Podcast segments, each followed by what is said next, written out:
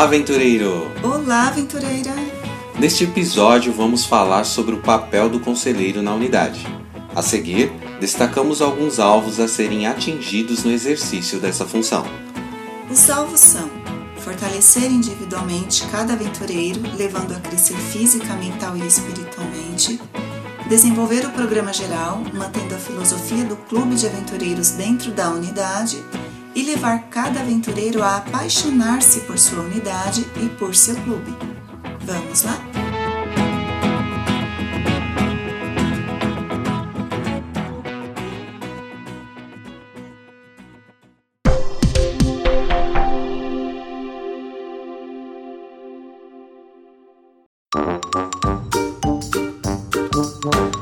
Conselheiros de Unidade a diretoria do clube, que é formada pelo diretor, diretor associado e secretária, treina e escolhe os conselheiros atribuindo-lhes a liderança de uma unidade.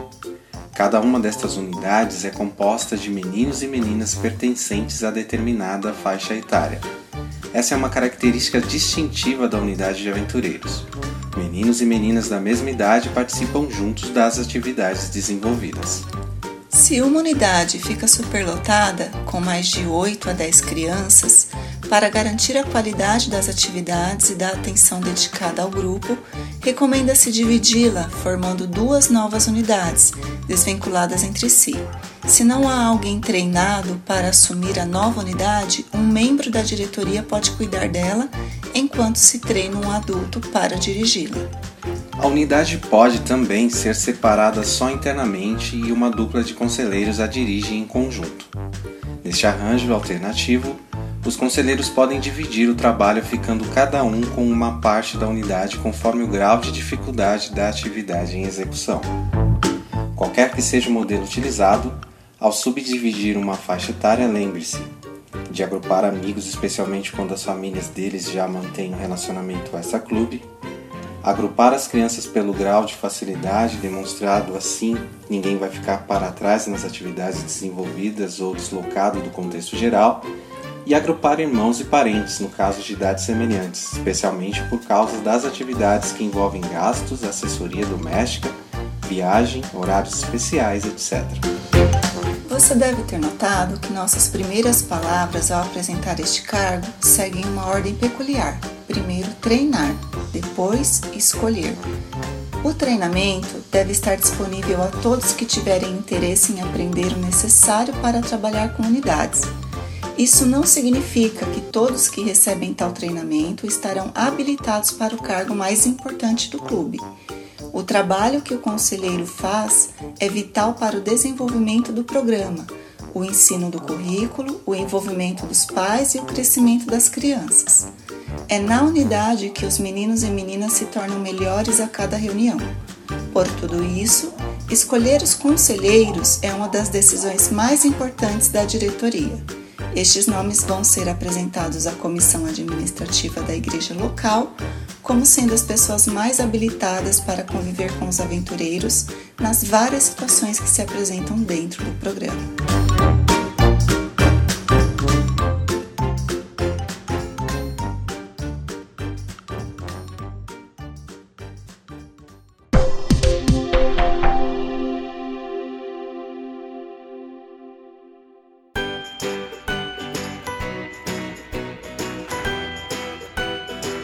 Dois trabalhos em um só.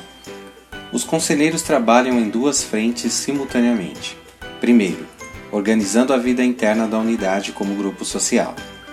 O conselheiro é o ponto focal que agrupará todos os membros ao seu redor. Por isso, deve ter personalidade agradável e compreender o modo como as crianças funcionam dentro da faixa etária com a qual esteja trabalhando.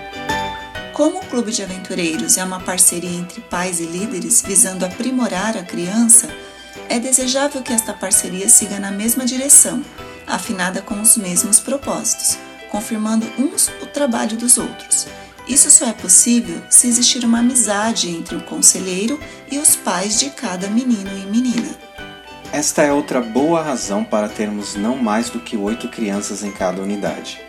O conselheiro não poderia tornar-se amigo de tanta gente e ainda executar seu trabalho principal a contento.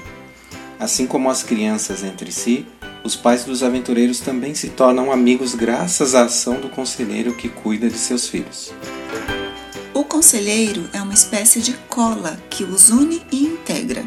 Deste ponto de vista, os pais dos aventureiros também são membros honorários de sua unidade.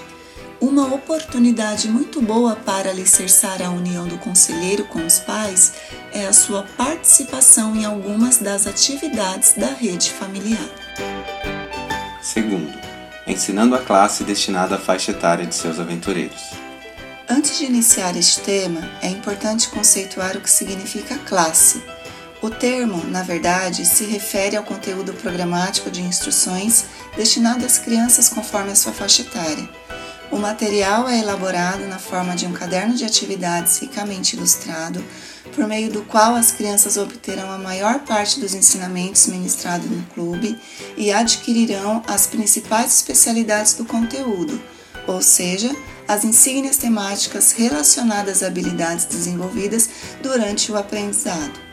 Sob a coordenação do instrutor geral, o conselheiro desenvolve o ensino teórico, as experiências práticas e o cumprimento dos requisitos que habilitarão os aventureiros para serem investidos em suas respectivas classes. Por isso, treinar o conselheiro antes de escolher que unidade ele vai dirigir é fundamental. Se alguém muito dedicado ainda não reúne as habilidades necessárias, pode atuar como instrutor de uma parte do conteúdo até reunir bagagem suficiente para assumir tal encargo. Nunca desanime uma pessoa que deseja ser conselheiro. Treine-a, pois você poderá precisar dela. Nunca se iluda com a ideia de que primeiro se chama as crianças para depois compor as unidades e escolher os conselheiros. O que se deve fazer é justamente o contrário.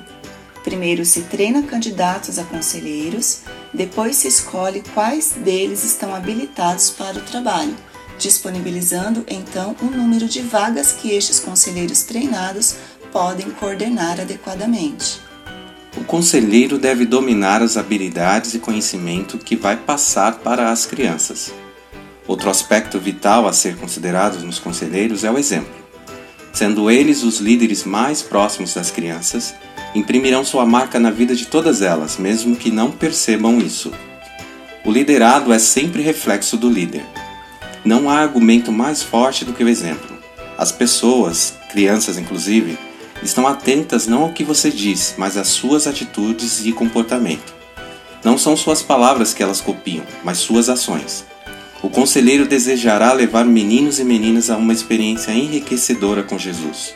Isso será impossível se a sua própria experiência devocional não for igualmente rica.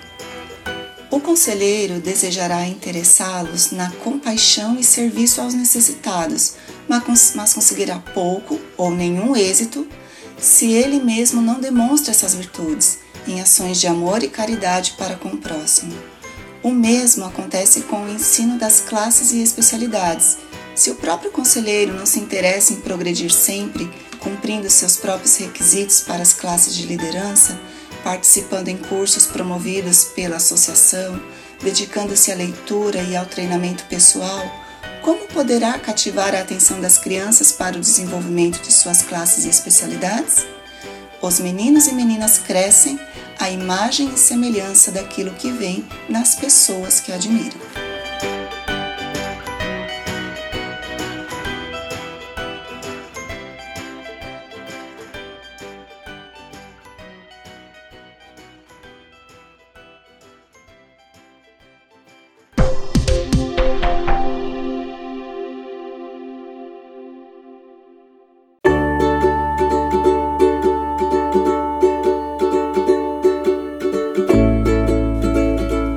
Deveres intransferíveis do conselheiro de unidade. Liderar a unidade e organizar a convivência dos membros entre si, ensinar as classes e especialidades da faixa etária com quem trabalha, adaptar o programa às capacidades e necessidades das crianças, preparar as crianças para receberem especialidades em duas ou três investiduras no ano, administrar os conflitos naturais de convivência entre as crianças, manter contato amigável com os pais, auxiliar a diretoria na formulação de programas e atividades interessantes, obter a cooperação dos meninos e meninas para seu próprio aprimoramento, recomendar pais ou responsáveis de crianças de sua unidade para receberem o distinto de aventureiro do ano. Agora, características pessoais desejáveis do conselheiro de unidade. Apreciar a companhia das crianças sem manifestar impaciência, irritação ou rudeza para com elas. Ter facilidade para ensinar, teórica e praticamente, a idade característica da unidade sob sua coordenação. Ter aprendido, sob a orientação de um conselheiro mais experiente, todo o trabalho envolvido e ser responsável e saber seguir instruções disciplinada e lealmente.